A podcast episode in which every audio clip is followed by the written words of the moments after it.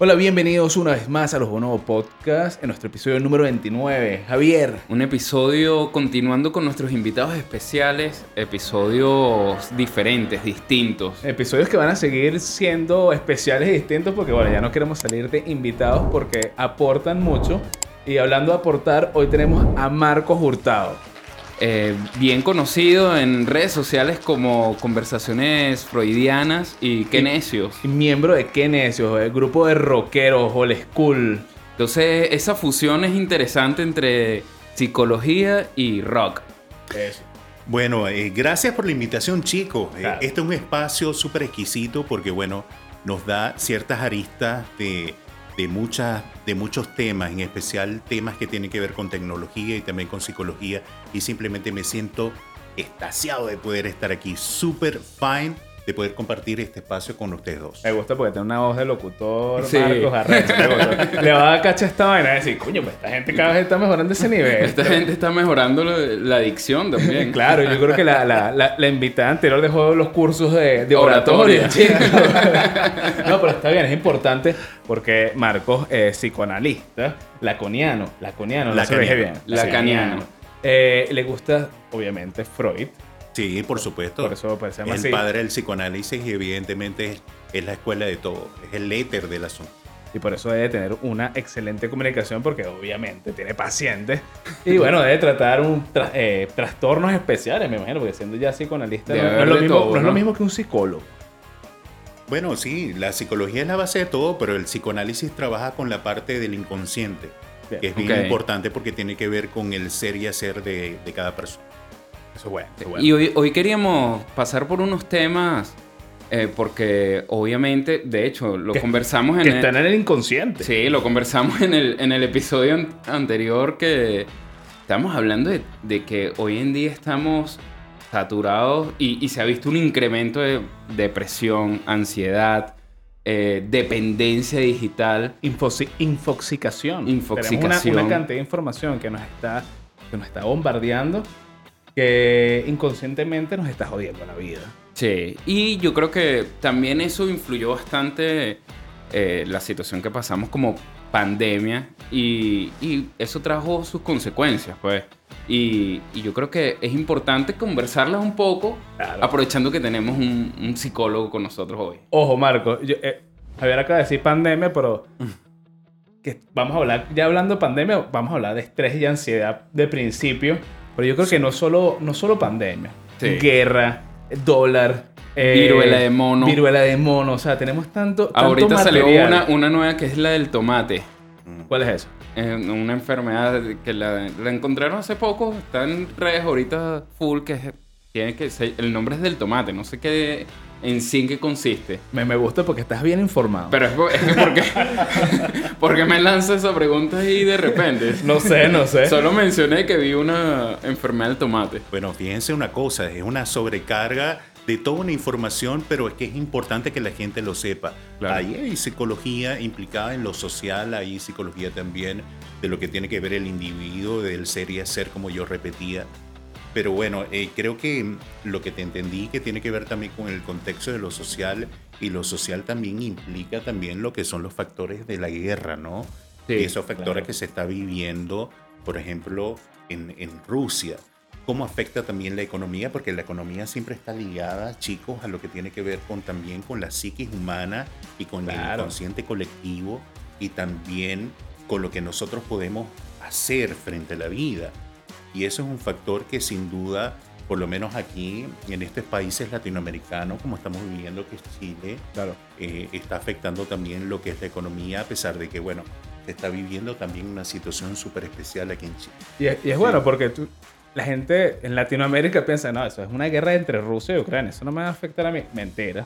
Además, que, además que llevamos tiempo y ya se, venía hablando que después de la, de la pandemia, este, una gran recesión, que la gente se le olvida las cosas, que eso es muy importante y justamente iba para, para eso.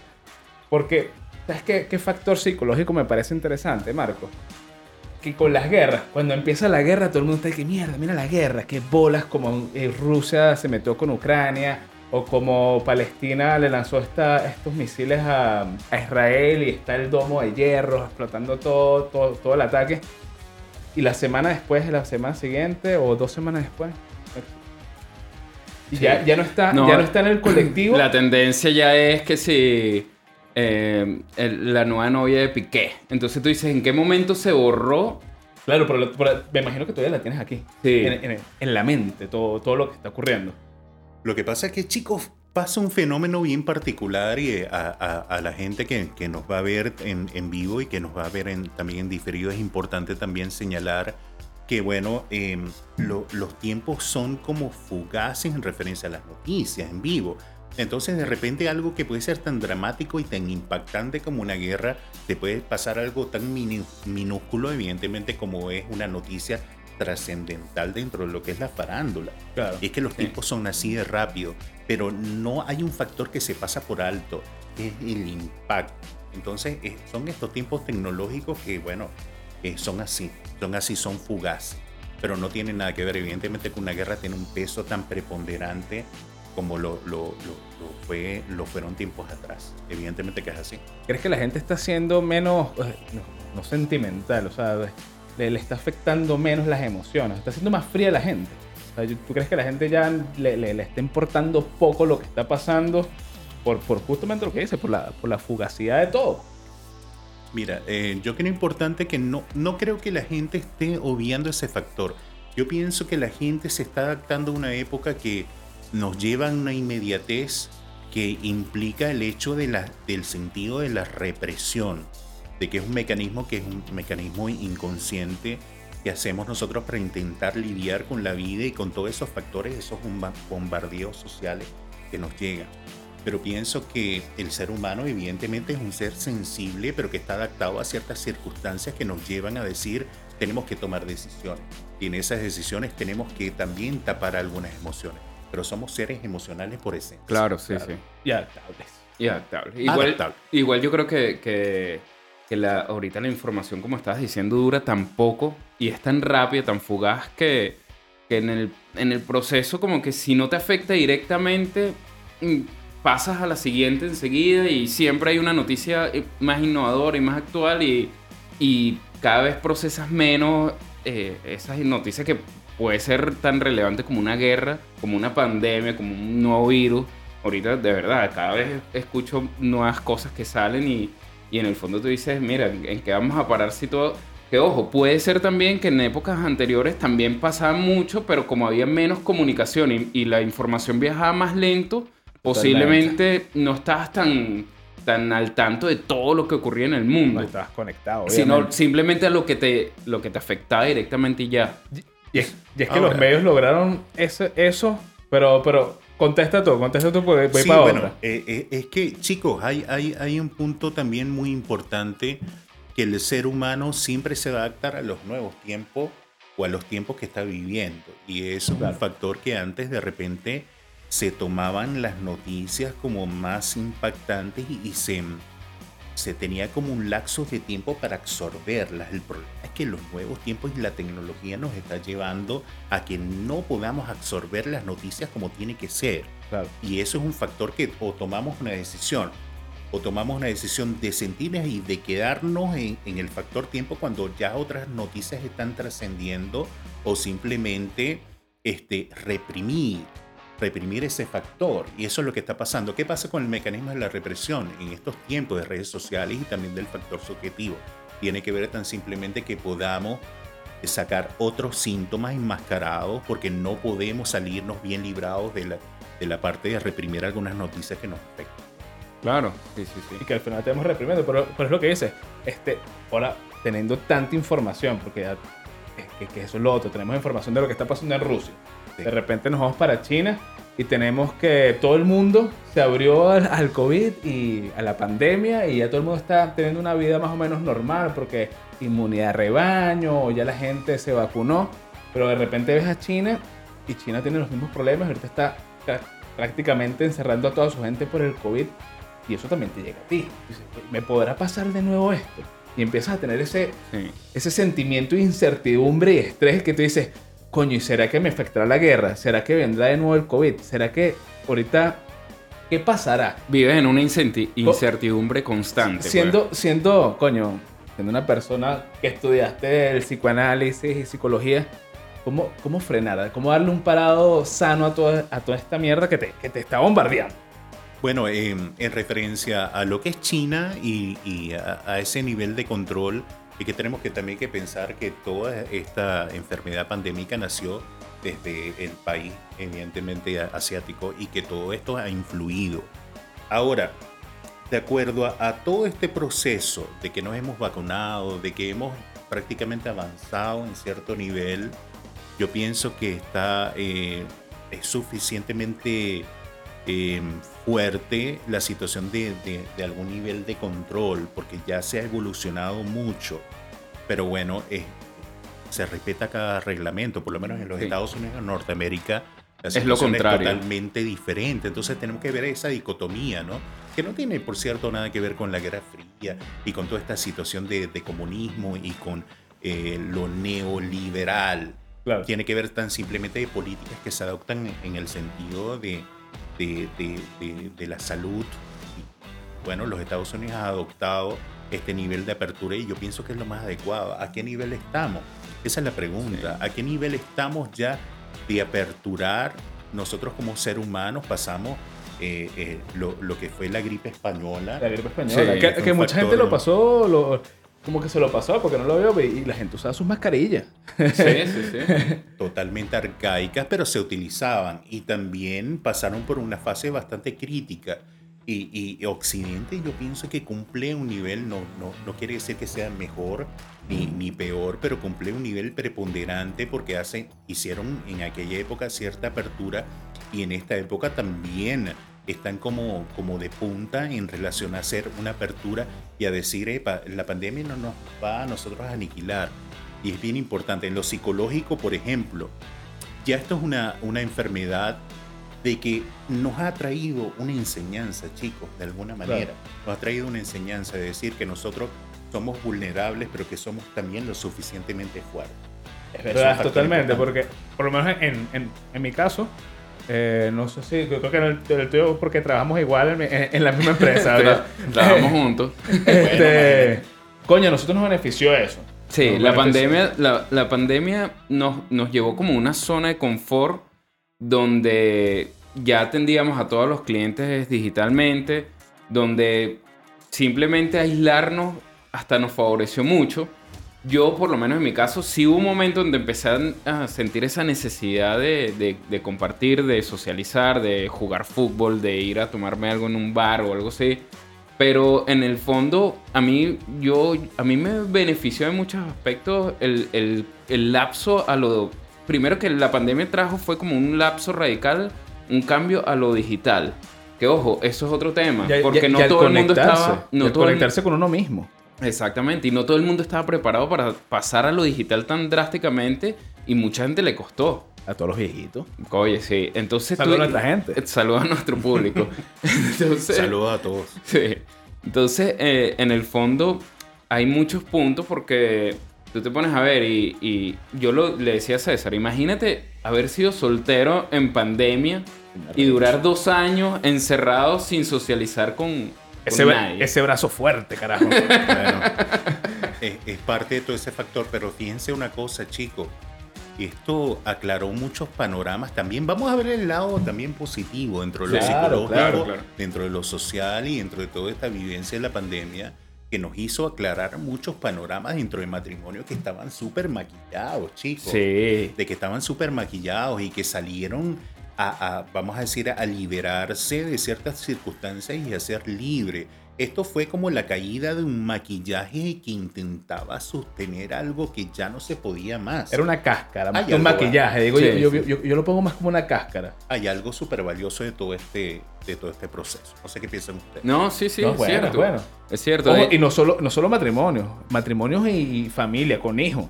Por supuesto. Que hay, que hay coño, tú ves con los hijos y dices, no, no aguanto tener a mi hijo todo el día. Y tú dices, pero, pero ¿cómo no? Igual hay gente que se unió más. O sea, yo por lo menos en mi caso, yo disfruté, yo, o sea, yo es raro decirlo, y una vez lo comenté en un grupo y que, bueno, yo disfruté la pandemia. Yo Sí, estaba cagado. sí. Yo porque soy- decía, coño, tengo incertidumbre de todo esto, pero empecé a ocuparme porque dije, coño, ¿qué es lo más sano que puedes hacer en, en, en- en aislamiento? ¿Sabes? Ocuparte. Empecé a hacer pan, empecé a hacer cosas, empecé a hacer cursos. No, yo, yo me volví chef. Claro, Bueno, y, no. y ese caso le pasó, lo he comentado con mucha gente y mucha gente me dice, no, mira, empecé a cocinar, hice platillos, yo me bajé recetas y en el fondo igual fue un momento de, de conocerse uno mismo también. Que no todo el mundo lo tuvo, la No. oportunidad de hacerlo de esa misma manera. O sea, hay gente, Fue hay casos forzado, positivos. Chicos, Claro, a- sí. algunas oportunidades fue forzado porque la gente no tenía una manera de poder buscar una válvula de escape frente a esa situación y lo que le, le acarreaba era intentar sobrevivir, ¿no?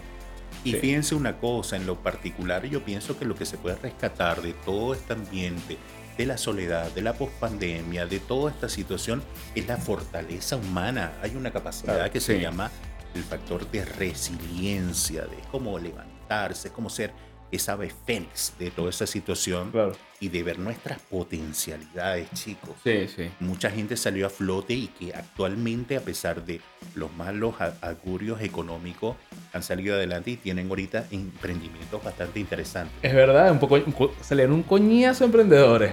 Así Sí, que, sí. y que, y que yo no necesito un jefe. Al coño. No, es que, claro, nos tocó resolver y, y el ser humano tiene una capacidad de adaptación impresionante que Ay. yo no me lo imaginé en pandemia.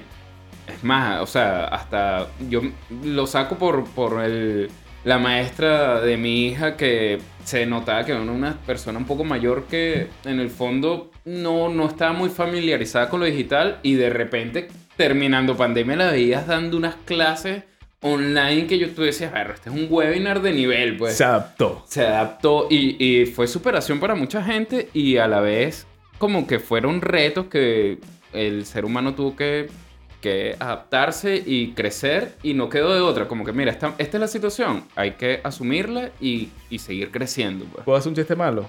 Sí, Esta maestra es una webinar. Y se divertía. claro, no, no, perdón, perdón. Cortamos y seguimos. Mira, pero tú sabes que...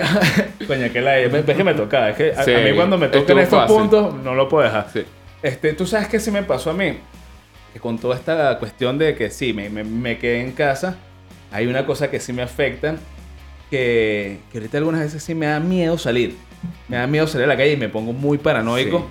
Como que sobrepienso y, y obviamente yo, con el bombardeo informativo de las cosas que están pasando, que todo está más inseguro, este, siempre tengo un lapso de, de, de como nervios al salir, como que mierda, voy a la calle, todo está así, todo está así. Y coño, es peludo.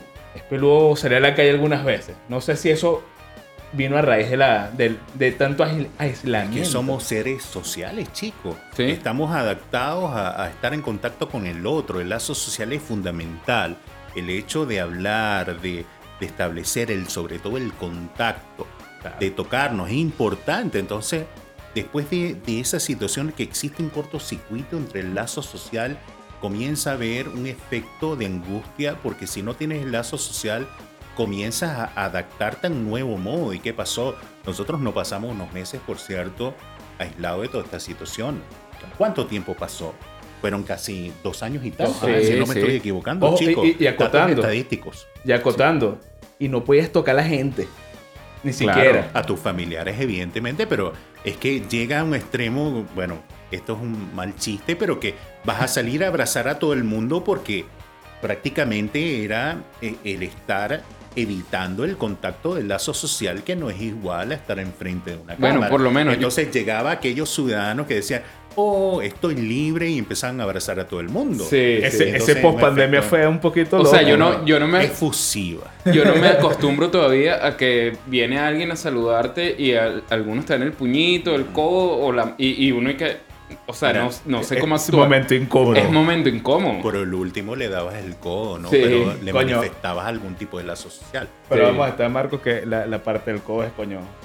eh, Uno, uno, no. O sea, no, no encaja en ninguna parte saludar a una persona así como que, ¡epa! Sí, ¡Háblame! Coño, weón, pues. Sí. Salúdame No, a y, yo- y- y mira, y- y- igual nuestra cultura es muy de abrazo, ¿sabes? Los Uno- latinos, claro. Sí, uno es muy de abrazo, entonces es como más complicado, así como que... eh, ¿Cómo hacían los asiáticos para saludarse? Esa es la gran pregunta y el gran enigma para la gente. y de ahí, bueno, sí, de ahí, de ahí es que vino el COVID. Y imagínate, uno como latino que, que uno se da la mano y ya que el- la segunda vez que te ya te abrazó. Y ahí que Ujú. na huevo, vamos a, vamos a transmitir todas las enfermedades. de una vez. Sí, sí, sí. Y ahí es donde uno se pone a reflexionar un poco y uno dice, obviamente, como todo, todo trajo, eh, la pandemia trajo sus cosas negativas, obviamente hubo mucha gente que perdió familiares, perdió conocidos, fue lamentable toda la situación, y, pero también nos puso a prueba y, y nos sacó también una buena parte de cosas positivas que nos llevan a, a reflexionar que el ser humano se adapta, eh, sigue creciendo, evoluciona. ¿Ok? Y yo creo que es importante tener claro que, que uno dentro de todo está abierto a, a cualquier posibilidad a seguir creciendo, seguir eh, avanzando, pero también uno, uno tiene que pensar en prepararse, estar preparado, porque como lo decíamos al inicio, viene guerra, estamos hablando de pandemias, de enfermedades, viene de todo. Que, que ahí tengo dos cosas. La primera cosa que estás diciendo va a aportar. Sí, nos podemos adaptar y lo hicieron muy bien las empresas que le metieron a la gente una sobrecarga laboral arrecha. Sí. Y la gente se adaptó y dije, no, bueno, es que, es que Ah. prefiero tener mi trabajo y trabajar un poquito más Es porque que- estoy en la casa. Que mentira, chamo, está haciendo el mismo trabajo. Sí. Ahora que estás en la casa, no tienes la hora de, ir, de irte ni la hora de regresarte, así que te la vamos a, a agregar en trabajo. Claro. Pero fíjense una cosa, sí, eh, eh, eso está muy, muy acertado, pero por lo menos esto no es nada nuevo, no es un efecto nuevo. Fíjense, en la época, hace millones de años, el ser humano siempre luchó por un sentido de adaptación frente a, a- a- a reptiles muy gigantescos como Claro. lo eran los dinosaurios, intentar sobrevivir y adaptarse a esas situaciones. Nosotros venimos, bueno, ahí entra Carl Jung y el inconsciente colectivo y toda esta circunstancia de intentar siempre sobrevivir frente a lo, a lo precario.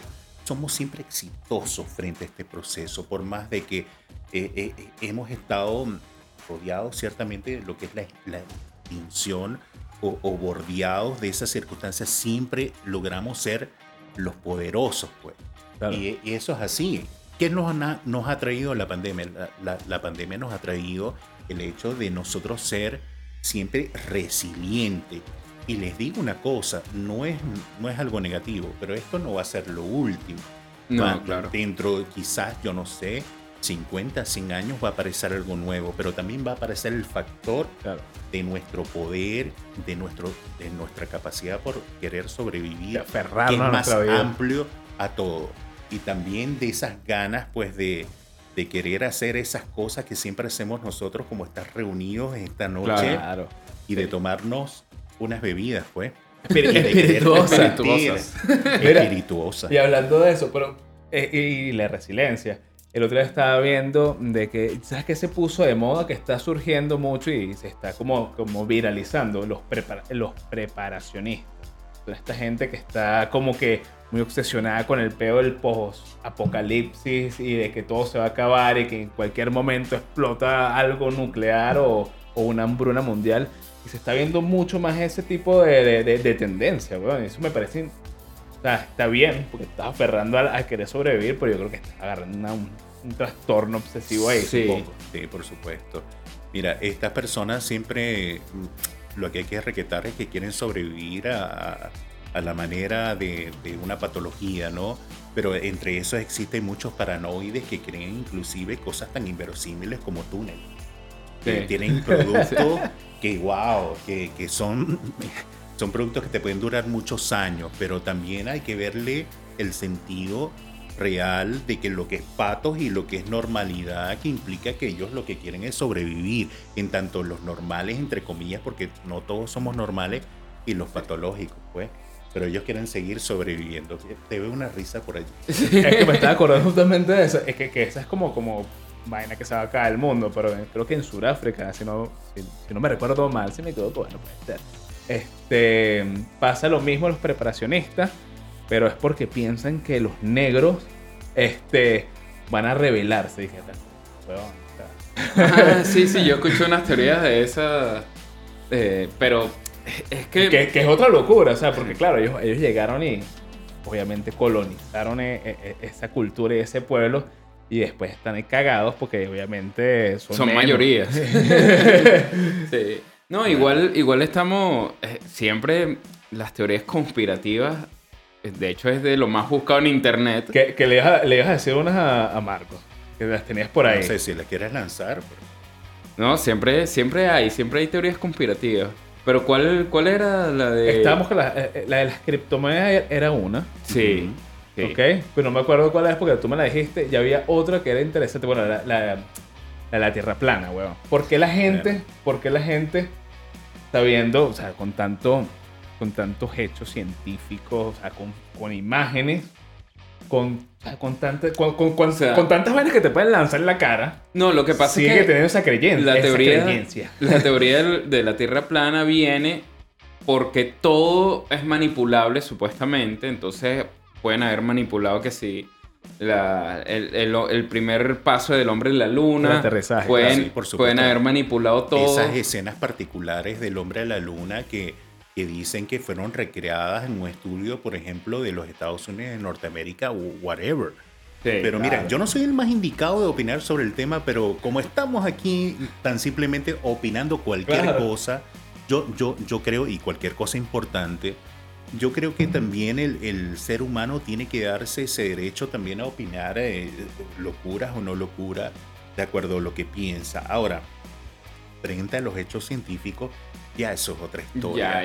y sería importante que en los programas también tengamos a, personas que nos puedan opinar desde el punto de vista científico. Respeto a todas esas personas porque lo que quieren, ¿saben lo que esconde la psicología de la psiquis de estas personas? Buscar un punto diferencial que vaya va en, contra de lo que se establezca la ley, de, lo establecido, de la física, de, la ciencia, de todo esto, y son unos rebeldes bien particulares. Sí, sí, sí. Y que mueven más. Sí. es que eso es lo otro. Porque hay muchos seguidores. Claro, porque ahí vamos ya como a sesgos, pues. Sesgos de, eh, de alguna manera de que, de que hay noticias que arrastran masas y, y, pueden ser falsas o no, pero es lo que está haciendo la masa, pues. Que ojo, eh, siendo un poco polémico de alguna manera. Lánzale. No, incluso con el, con en la música. Sí. A, ti que, que, te gusta la música, ahorita lo estamos viviendo con el mismo reggaetón, pues. O sea, el reggaetón fue, es un movimiento que actúa, va agarrando gente, agarrando gente, y no quiero decir que no sea malo, porque bueno, coño, a lo mejor un reggaetón en una discoteca es bastante bueno y pero en el fondo va es más por, por masa, por como un movimiento masivo que, que a lo mejor mm, por conocimiento. Porque yo, yo asumo que una persona que, que tú le pongas una variedad de música, a lo mejor tendrá distinta selección y, y, se interesará por varios, pero es como un movimiento. Una persona ecléctica musicalmente. Sería interesante lo ecléctico, pero fíjense chicos que el, ser humano siempre tiene una característica que siempre es dicotómica. Nunca va a llevar un centro de la situación o, va a ser... Sí son eclécticos, pero frente a, ciertas decisiones dicen, pues blanco y es negro. Y fíjate que a mí me sorprendió algo que me dijo una persona que no voy a mencionar acá, que me dijo totalmente bajo y si hay un mire que me explicó em, esto es un fenómeno que tiene su particularidad y que son genios y yo dije ¿por qué son genios? son genios en lo intelectual bueno quizás exista pero que se dejan llevar por, por eh, palabras que son muy en sentido común y que tienen que ver también con la parte sexual explícita Claro. son genios porque son genios dentro de lo comercial. Totalmente, y totalmente. masa. Y si arrastran masa y, hay mucha gente que lo sigue, hay un fenómeno que tenemos sin duda que estudiar. Y eso tiene que ver también porque yo soy una, persona que me inclino por la música del rock. Y, qué es lo que dicen los estudios? Los estudios indican que las personas que son intelectuales o que tienen que ver con un coeficiente intelectual promedio o más alto siempre tienen eh, alguna ligadura especial con lo que es la música del rock. Sí. Pero vamos a estar claros, ¿qué pasa con el fenómeno de que estas personas llevan como, borregos no es la palabra, como una dimensión más amplia? que no puede el rock? Pregunta interesante Mm. que podemos abrir un debate para un próximo. programa. Totalmente. Ojo, ojo, y eso, De- y eso me, que me, me recuerda algo, disculpa que te interrumpa, Javier. Pero lo que me dices es importante y lo que estás diciendo del- de, la, de, la, de la brecha grande que hay, por lo menos en la conexión que puede haber con, con la música más popular y la parte del rock, porque también escuché eh, que normalmente las personas que escuchan rock o música clásica o que tienen como que un IQ más arriba, son más, eh, tienen más tendencia a ser depresivas y a, y a- y a tener Sí. más altibajos con Sí. las emociones. Y ojo, ojo, tener altibajos con las emociones yo pienso que no es malo. Más bien es como que tienes que, que, que, que- que vivir la, la humanidad, ¿no? Pero no, no sé qué piensas de eso. Mira, es claro, tiene mucho que ver porque en el contexto de un mundo que se mueve a través de lo que es lo global y lo dicotómico, son como no seres especiales, pero son como una, una, mm, una particularidad dentro de esa generalidad y a veces se sienten sin un espacio, sin, sin vamos a decir así, sin, sin un movimiento, a pesar de que existen movimientos dentro del rock que son lazos sociales, pero se siente como desubicado frente a lo que es el fenómeno de lo global. Y eso está, eso está bien. Que, que Eso pareciera, está bien porque a veces no se entiende desde el punto de vista del inconsciente. claro, Sí. que pareciera no emocional algunas veces, porque no, no toca temas tan profundos, coño. Canciones que tú escuchas de- del rock que tú dices, "Acá, Que lo ¿para sienten, dónde te lleva? que se sienten Pink al Floyd. 100%. Que son seres súper sensibles, no todos, pero vamos a decir la gran mayoría. Claro. Sí. ¿Y qué pasa con el fenómeno de lo general de esta música? Que se va perdiendo un fenómeno Es que bien igual- importante, la sensibilidad. La sensibilidad. Claro. Igual por decirte, y, y viéndolo también ahora de, de la otra parte, por lo menos tú me preguntas a mí, una de las mejores canciones que yo he escuchado en mi vida, no sé, te puedo decir miles, pero por ponerte una escalera al cielo, por lo menos. Led Zeppelin. Y de repente tú dices, ajá, pero eh, si hablamos de alguna manera de, de una canción que conectó, yo te puedo decir despacito, ¿ok? Sí. Claro. ¿Por qué? Porque es una canción que yo la he escuchado, que, que le encanta hasta un rockero, hasta el más reggaetonero, hasta el salsero. O sea, es una canción que abarca demasiado, pero va mucho lo que, lo que estás diciendo. eh, Y pegó globalmente. No, y estudiada, ojo. Porque. Y, y- y rompió brecha de comunicación de lenguaje. sí. No solamente eso, es la canción más vista, una de las canciones más vistas dentro de las plataformas. Ejemplo, YouTube. Claro. Claro, entonces es, es donde te digo que eh, va muy a lo que estabas diciendo de, de que igual es, es un fenómeno que, que hay que tomar en cuenta que cómo arrastras tanta cantidad de masa que te puede escuchar desde el adulto más mayor hasta el niño más joven y tú dices y, y a todos le encanta. Entonces algo debe tener importante y que, y que el, el rock, porque mucha gente eh, dirá, pues yo he escuchado, y de hecho, para mí es, es muy cierto que hay canciones que jamás van a morir. ¿ok? Sí, Como canciones. Como lo comía. Porque tú Ah, me bueno, dices. imagínate con los abanicos, pero es un fenómeno de la imagen. Ahora en lo musical había un desfase, pero es importante. No, y los piratas del Caribe también. Los piratas del Caribe, ¿te acuerdas? claro, ¿no? Pero en el fondo tú dices, por decirte, a lo mejor, ¿qué será más recordado? ¿Los Beatles o Daddy Yankee? Por decirte. Entonces, porque son polos totalmente distintos, pero son contextos diferentes. contextos diferentes. Totalmente diferentes. Pero en el fondo, eh, los ciclos de la música, o sea, que tú hoy en día escuches, todavía se escuche. eh, en estos días leí que Mozart era una de las listas de reproducción más escuchadas para trabajar en el mundo. Pero a ver, así, mira, te lo voy a poner así. YouTube, eh, Sinfonías Oscuras. Bueno. O sea, son seis horas de, de pura música clásica que puedes estar Bueno, enfocado. eh, es- Ustedes han visto la estadística que también dentro del ambiente de la relajación existe algo llamado enigma, que se escuchaba en 1990 y tanto. Y es uno de los fenómenos que se da para intentar buscar un punto de tranquilidad y de meditación. Sí. Ahí hay un punto a, punto a analizar. Claro que sí, sí. que ahorita salió. Yo creo que la versión moderna es el, el Lofi. ¿Sabes? El Lofi, sí. Claro, que es como que música, creo que Enrique Morty pone que música de humano. Y es como... pum, Sí, son puro y- como... y- el- y es pura musiquita muy suave, con, con unas vibraciones muy tranquilas, weón. Y bueno, los canales en YouTube son así como que en vivo, y nunca cierran. pero llevo 365 días tocando esta mierda, marico. Es impresionante. hace, poco se cayó uno que lleva el récord de transmisiones en vivo. De más de dos años sin haber parado ni un solo día. Todos los días en vivo. Y ahí es donde te digo, por, volviendo al tema de, Mozart, que sigue sonando.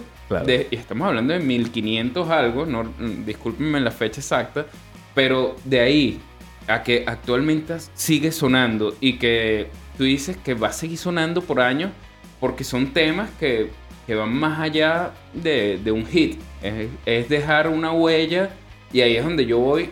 Sí, por decirte, hay muchas canciones y un movimiento por lo que lo tiene el reggaetón que, ojo, no, no lo estoy criticando, simplemente es un movimiento que va más a lo que está, a sacar un hit. A, por lo menos antes las canciones duraban 7, 10 minutos, ahora es que tiene que durar máximo, si llegas a 3 ya es mucho. Y el contenido de alguna manera se ha hecho distinto ahorita porque la música ya no dura lo que duraba antes de 7 minutos, 10 minutos una canción. Hay canciones que son bellísimas que tú dices que vale la pena escuchar, eh, la que mencionábamos, Escalera del Cielo, eh, o, canciones, no sé, Dust in the Wind, que, era, que duraban full tiempo, pero en el fondo tú dices, bueno, lo valían. Ahora es como que contenido rápido y las canciones hasta para TikTok se están haciendo en 60 segundos para que pegue, pues. Entonces son como que el, el mundo va cambiando, va acelerándose, todo es más rápido, más dinámico. Y ahí es donde ya vendrá. Nosotros no podemos vivir tampoco el recuerdo y hay que adaptarse. Ojo, pero no sé si han visto, bueno, pues lo van a ver en, TikTok y y en, lo que es Instagram igual en esos 60 segundos están rescatando la música de los 80, los 90, que coño, es una nostalgia para uno rechísima. Eh, y la están, la están rescatando y uno ve jóvenes y niños y adolescentes que te dicen, ay, estás escuchando Radiohead. Ah, no, mira, tú estás escuchando The Cure. Sí, sí, sí. Y, no tienen ni, y series, idea de lo series como Stranger Things que tú dices, oye, mira, ya rescatando los 80, pues. Que igual, que igual es poco tiempo para lo que para, para, para, para los minutos que tocaba esa canción, pero está causando un efecto igual de lo que estamos hablando. Tú sabes que el, sentimiento de la música está llegando. Tú sabes que eso tiene un no me no estoy seguro del nombre, no me recuerdo, pero era, es como que, que el ser humano tiene un ciclo de cada 30 años donde los niños de una época ya son adultos, ¿ok? Y en ese ciclo se repite, pasó por lo menos con Oasis, por decirte. Oasis salió 30 años después de los Beatles, con el mismo formato y pegó. Stranger Things ahorita salió con tema de los 80 y ya más de 30 años después pegó. Es porque los que éramos niños en los 80, que ahora somos adultos, que somos los que consumimos el producto, somos mayoría. Ya estamos, ya vamos a, irnos a, a, conectar con nuestra infancia. Entonces. Claro, porque normalmente tú tendrás hijos. y te la tienen que vender a ti y a tu hijo. Exacto. Y no solamente eso, también la generación. Pero fíjense en una particularidad. No cualquier, no cualquier canción puede trascender la época.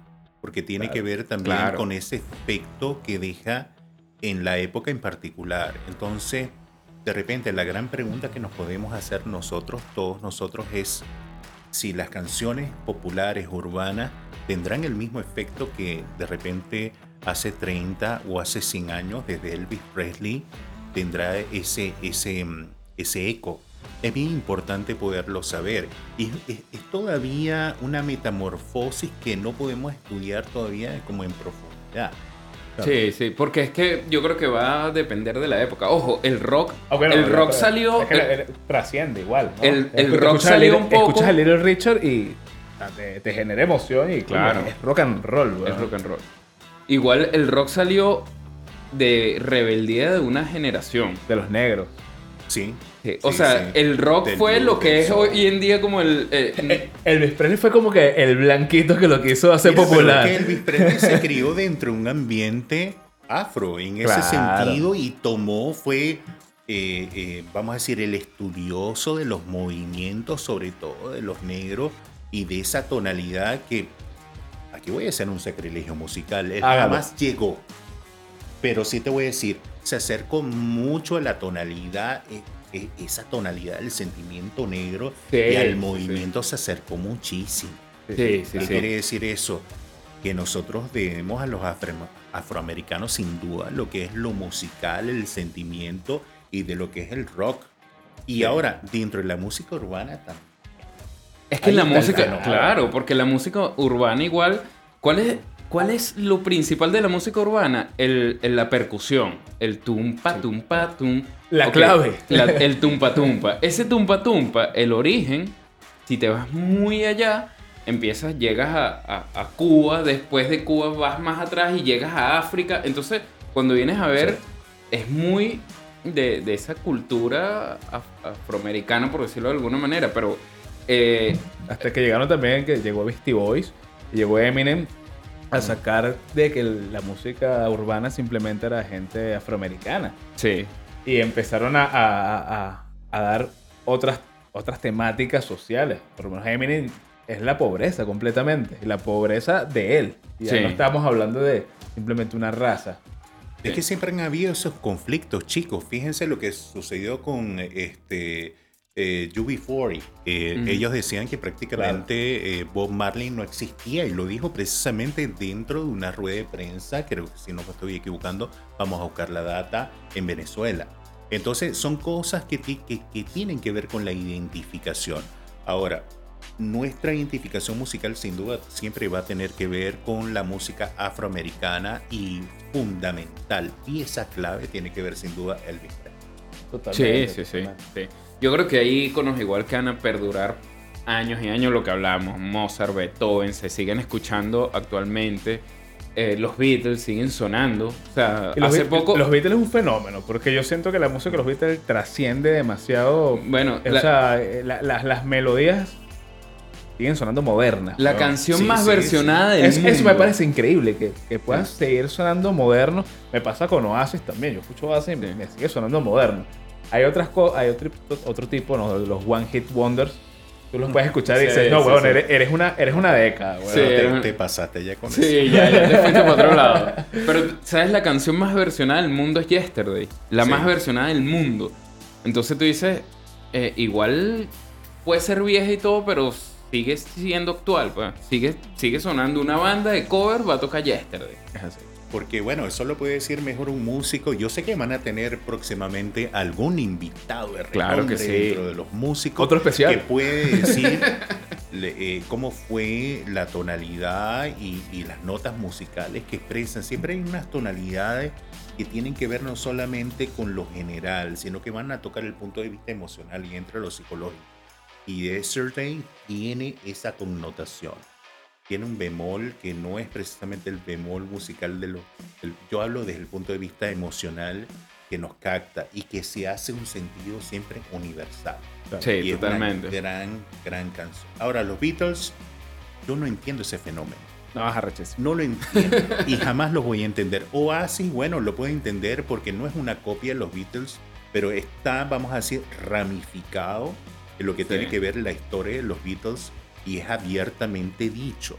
Pero los Beatles no tienen una ramificación. Interesante, ¿no? Sí, sí, totalmente. Y lo, y lo, que dices también de, de, que los acordes tienen un significado y, para llevar emociones, este, hace tiempo vi que había una inteligencia artificial que lo que te, te llevaba era hacer esa musicalidad. Como que, bueno, tocas estos altos aquí para que tengas la emoción y aquí como para que tengas la melancolía y empezaban a formar todo lo que es una canción pop es un hit, huevón. Es que mira, la música, la música es, se basa en transmitir emociones. O sea, desde el inicio. Como todo. Desde el inicio, uno con un instrumento ya transmites emociones, pues.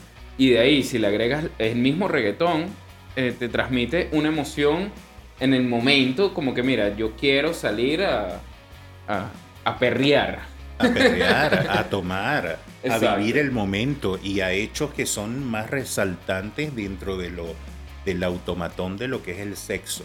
Pero aquí lo que se tiene, el, el punto principal es lo semántico, cómo se acomodan las palabras y cómo significan para el mundo del otro. Es así. Mm. Y cuestión que, que también, eh, retomando el tema, que, tuvimos mucho tiempo que desapareció la música. El arte. La música, el arte y los conciertos de nuestra vida. Eso fue un cambio radical en las personas. Porque nadie, hacía nada. Como que pasó como un año hasta que dijeron, bueno, vamos a hacer como un pequeño concierto online. Y también es como un experimento, como que Sí. vamos a ver qué pasa con esta gente si yo le lanzo un concierto online. Vamos a Sí. animarlo, es No, y, lo- gratis. y los conciertos online fueron raros, igual, ojo, buenísimo. De hecho, creo que vi uno. Claro, to- todos los artistas ¿Cuál juntos y tú, y tú encerrado. No, vi, vi uno muy pop, creo que fue Juanes, Ah, Juanes, ya. que, que fue como que, mira, desde su casa. Claro, y, pero, eh, y que- estuvo que- súper interesante, pero diferente. Pero pues. eso- ese no fue uno global, que estaba que si Lady Gaga, que pasaron con, con varios artistas en su casa que te dicen, oye, pues así me provoca quedarme en pandemia, en tu mansión. Sí, no, de hecho yo me recuerdo así que, ah, mira, que hoy va a estar libre, va a tocar Juanes ahí, vamos a verlo. Y me serví un trago, me senté en el televisor y fue súper bueno, pues a mí me Sí, gustó. sí, por supuesto. Pero ojo, no es lo mismo, no es lo No, mismo. Pero no es lo mismo. eh, Juanes, por ejemplo, eh, eh, no es un secreto, chicos, de que maneja evidentemente una, una esencia trash metal y también Sí. que tiene que ver con el rock y, y súper fanático, por cierto, de la banda metálica. Claro. Entonces claro. ahí vemos eh, ese punto importante y yo pienso que es rescatable porque esos artistas no se podían quedar, eh, no se podían quedar definitivamente en blanco, tenían que hacer algo con lo que era la pandemia y ser una recreación simbólica bastante importante para la gente. Y la gente pagó los boletos y muy bien. Sí, por sí. Mira, yo, te- yo te tengo una anécdota que yo fui para la Palusa y estábamos viendo grupos tal y de repente que Juanes. Y que, coño, ¿será que vamos para Juanes? Eh, llevamos como 15, 20 años escuchando a Juanes. Y que, bueno, vamos a intentarlo. Vamos, uno de los mejores conciertos. No, O Juanes. sea, me, Juanes me sabía todas las canciones de Juanes. Tú no sabes cómo Juanes se, se introdujo en ti. O sea, ojo, sí. Juanes se metió muy adentro. Vuélveme a poner. Todas. No, pero Juanes desde el inicio, o sea, Juanes comenzó en Venezuela, o sea, él no es banda. Pero él es colombiano. Sí, sí, él es colombiano, pero yo recuerdo Juanes en el Nuevas Bandas cuando no era conocido. Eso se llama apropiación cultural, Javier. Equimosis se llamaba la primera agrupación de Juanes dentro Eh, del movimiento. Cierto, cierto. Y Juanes, igual, de, de ahí en adelante, todos los éxitos en Venezuela sonaron full. Y uno, y uno tiene muchas más canciones de Juanes de las que uno cree que tiene. pues. Más allá de la camisa negra, por Sí. cierto. O sea, la camisa negra te- es de las primeras que te viene y es de las que tú, cuando tú vas a un concierto de Juanes, es- tú dices, ah, mira, sonó la camisa negra, pero te sabes todo el resto. Y tú. Claro, lo que pasa es que cuando lo mezclan, que, que- que obviamente nos ha, nos ha afectado a nosotros, cuando lo mezclan con música popular latinoamericana o le, dan ese toque latino, chamo, te queda en el subconsciente para toda tu vida. Es que Le- te, te agarra como que el guaguancó. ahí es lo que te decía del, de Despacito. O sea, ¿por qué Despacito es un éxito? Porque te conecta con el movimiento latino que tiene uno. Una letra que, ojo, Despacito no es de las letras groseras, es No. bonita, es, trata de un, un amor, una broma. Entonces, no, te viene eso. Te... bueno, pero. te- tú Ponle en contexto, ¿vale? Dale Ok. forma a eso, pues. Bueno, que de hecho la escribió una brasilera, ¿no? Pues. Eh, y, y cuando tú vienes a ver, tiene muchos elementos de un buen tema. ¿ok? Claro. Buena producción, buen ritmo, buena letra, buenos coros, buena voz, porque Luis Fonsi, igual yo me acuerdo de Luis Fonsi baladista y, era, y es un duro, Espectacular. un duro. Y de ahí le pones el ritmo que, que le trae eh, ya el reggaetón y pones al más duro de todos, pues, del reggaetón. Ah, bueno, tienes una buena fusión. Porque tiene que ver con el punto también de ese mundo urbano, de ese mundo contagioso, empalagoso, y también tiene que ver con el contexto de, de lo bueno musical. Entonces hace como esa fusión y nace esa circunstancia. Y eso tiene que ver, chicos, con lo que es el sentido también de los productores. La visión también de los productores es tratar de fusionar esa gran genialidad y de plasmarlo. Y la gente da un voto, da un voto así con el dedito. Y esas son las circunstancias. Eh, lo, lo vemos en el mismo K-pop. O sea, Sí, eso es, es una Fenómeno- industria. fenómeno es una industria que, ojo, yo he visto Ojo, que tienen todos los géneros. y me, me parece que está tan bien hecho. Eh, hay productos que yo veo que musicalmente son buenos, en, visualmente son buenos, Claro. en tecnología tú ves los videos y es impresionante. Hasta que le cae la, la pantalla al, al cantante y lo mata. Te- ¿Viste ese video? Terrible. le dejaremos el video. De, me voy a mejor no, mejor no. Pero una. Sí, creo que lo bajaría. Censurado, pero fuerte. Pero en el fondo, tú dices, son productos que, que son pensados. Pues ojo, también hay una industria y mucho dinero detrás. Mira, y, y, hablando de eso, me parece interesante que, que, lo, lo, comenté hace, hace, hace poquito, que es como que lo, lo hicieron los BTS, lo hicieron toda esta música coreana, lo hizo el reggaetón, que es trascender al lenguaje, weón. Porque tú ves a gente en Rusia bailando reggaetón, tú ves a gente en Japón bailando reggaetón y le sabe a culo lo que, lo que estás diciendo. La semántica. ¿Entiendes? Simplemente es, es, el ritmo.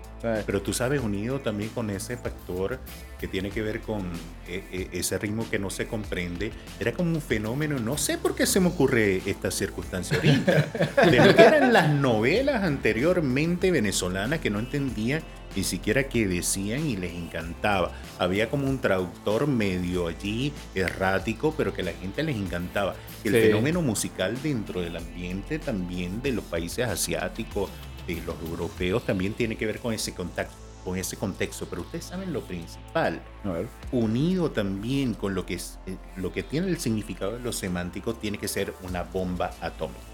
Y eso es lo que hace despacito y muy a mi pesar porque no me gusta esa canción, pero analizándola psicológicamente tiene sus efectos.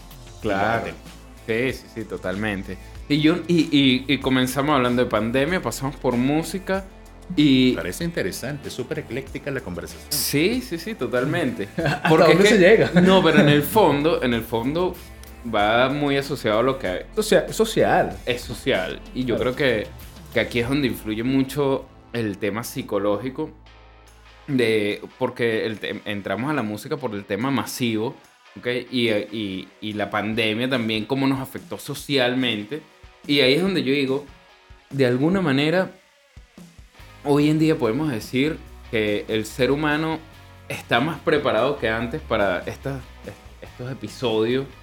Eh, ya hay más conciencia, hay más aprendizaje. Yo creo que antes de decir que una, que una pandemia podía cambiar el mundo era irreal, era ficción, era ciencia ficción y, y no, cuidado entremos en el cine porque también nos falta, pero en el fondo yo digo el, el, sentido de que, de que ahora ya es una realidad y, y la pasamos, nos, adaptamos y ahora nos toca estar preparados para lo que venga porque... Trascender. Trascender. Trascender más allá. Yo creo que, bueno, lo hablamos en el capítulo anterior, Marco. Sí bueno, no, el anterior, es como que el ante, el ante anterior. Es que estamos hablando de vivir una simulación. Y es que viene la poshumanidad. ¿Okay? Bueno, lo que pasa es que eso, eh, ustedes hablaron, por cierto, y ese capítulo me pareció bastante interesante, pero hay muchas incógnitas que hay muchas teorías que intentan explicar todos esos vacíos. Pero quedémonos con lo que tenemos actualmente, que, que, nos pueden predecir lo que sería el futuro. Bien. Muchos dicen que vivimos una realidad virtual, muchos dicen que esto no es un campo real. Realmente lo importante es lo que nosotros podemos percibir ahorita como conciencia. Eso, eso es lo más interesante. Y hasta ahorita estamos, y fíjate que estamos tanto así que estamos compartiendo nosotros tres aquí un tema bastante interesante. Sí, sí, sí. Es así. Es como estar, yo creo que al final de todo, no sabemos qué va a pasar. No sabemos cuál será el futuro y lo importante es concentrarnos un poco en el presente y disfrutarlo. Yo creo que al final de todo siempre el mensaje es uno disfrutar lo que está viviendo y, y, yo creo que llevarla suave, porque también como hablamos al inicio, tanta depresión, tanta ansiedad, tanto movimiento por el mismo ritmo que estamos llevando de comunicación, el mismo, eh, eh, el mismo eh, complejo social que hay que te impulsa a hacer algo que, que al final a lo mejor no es lo que quieres. Entonces, ¿Qué tenemos que hacer? Vivir el presente, estar, oye, consciente de que, de que no sabemos qué va a pasar. La, el mundo está muy loco ahorita. Estamos cambiando, estamos, cambiando. Estamos cambiando. y estamos cambiando, por cierto, bonito estudio, bonitos aparatos, bonito todo. Los felicito, la chicos. la gente no sabe que cuando tumbas esta pared, que es un hueco, ahí hay una barriada. Pero muchas gracias. Y de verdad, nosotros felices. Un, episodio diferente y súper interesante. Va a estar invitado otros días, así que Muchachos y muchachas, señoras y señoras, si les gustó, les vas a dar like. Obviamente lo vas a compartir. Y tienes que seguir a Conversaciones Freudianas, que tenemos temas bastante interesantes. Y si tú quieres ver a Marcos un poquito más ligero, Qué necios. Qué necio. Ojo. Qué ya necio va. o aquí, aquí también. Claro. Ojo, ojo. Si tú en realidad necesitas ayuda, también puedes consultar a Marcos Hurtado, porque coño, que Mira, ese weón. O sea, Una pregunta, publicidad. una pregunta antes, antes de cerrar. Ay, ay, ay, uy, uy, uy. Sí. ¿Por qué el tabú tan, tan fuerte de que para ir a un psicólogo uno tiene que estar loco? ¿Por qué eso tan, tan, tan radical? ¿Por qué la gente no entiende que eso puede ser... ah, eh, es algo que deberíamos de hacer todos. Al final todos de- deberíamos de, de ir a un psicólogo. Yo no voy a decir de nuevo que yo fui un mes y me curé. Así que, porque esto es repetitivo. en un mes, de verdad. Mira, es un mes muy efímero eso, pero fíjate, porque tiene que ver algo que, que desde el punto de vista muy íntimo de cada uno de nosotros. A ti que nos estás viendo, a nosotros, porque somos evidentemente seres humanos muy sensibles, toca siempre con la esencia o la fibra más íntima que tenemos los seres humanos. Y no es fácil poder exponer o poder compartir con un otro que estamos comenzando a establecer alguna relación ese punto de vista más pero más álgido.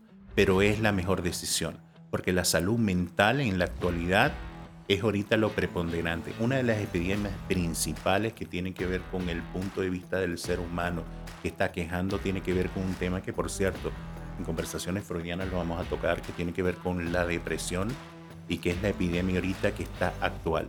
Más de 300 millones de habitantes, Mm. señores, están sufriendo de depresión en sus distintas distinciones. Así que bueno, simplemente hay que buscar ayuda. Y ni Sí. siquiera conocen, no, no saben que están en una depresión. Exactamente. Hay muchos que no lo, no lo tienen consciente, pues. Así que, Nos mira, pusimos cero. Para cerrar ese que tanto guabineo, pues. Pero esta vez necesitas a alguien que te ayude psicológicamente. Mira, Marcos Hurtado. Gracias. Pero si tú necesitas un seguro, tenemos a nuestros amigos de aseguraonline.cl. pieza fundamental ya de- del podcast porque son nuestros amigos que están ahí apoyándonos y asegurándonos para que Ah. no nos falte nada. Tuviste un ataque, un colapso narcisista por el trabajo porque no, no te dijeron, ay, que lo hiciste bien. Te fuiste manejando como un loco, chocaste, no tenías seguro, Ahí vienen la los cagaste. problemas. Aseguraonline.cl. Solo un clip ingresando a seguronline.cl y listo, pues. Así que puedes seguirnos, obviamente. Vamos a dejar las redes sociales en la descripción de Marco y aquí también. Y a nosotros, obviamente, pues, ingresa a los nuevos podcasts en YouTube, en Spotify, en redes sociales, Instagram, TikTok. donde tú quieras, nos puedes dejar un mensaje, se lo puedes dar también a nuestro amigo Marco. Este, puede ser bueno o malo. Nosotros los malos, coño, nos, nos ayudan. Nos Nos motivan. recibimos para seguir creciendo, tanto ustedes como también los profesionales de la salud mental. Tenemos Exacto. que seguir creciendo, más nada. Así. Bueno, y nos vemos en una próxima ocasión. Marcos, despídete.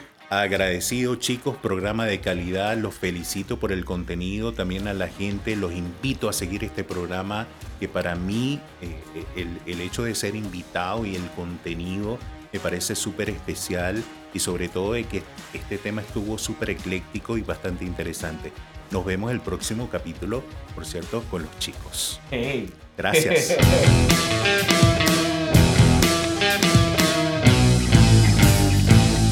Los Bonobo Podcast.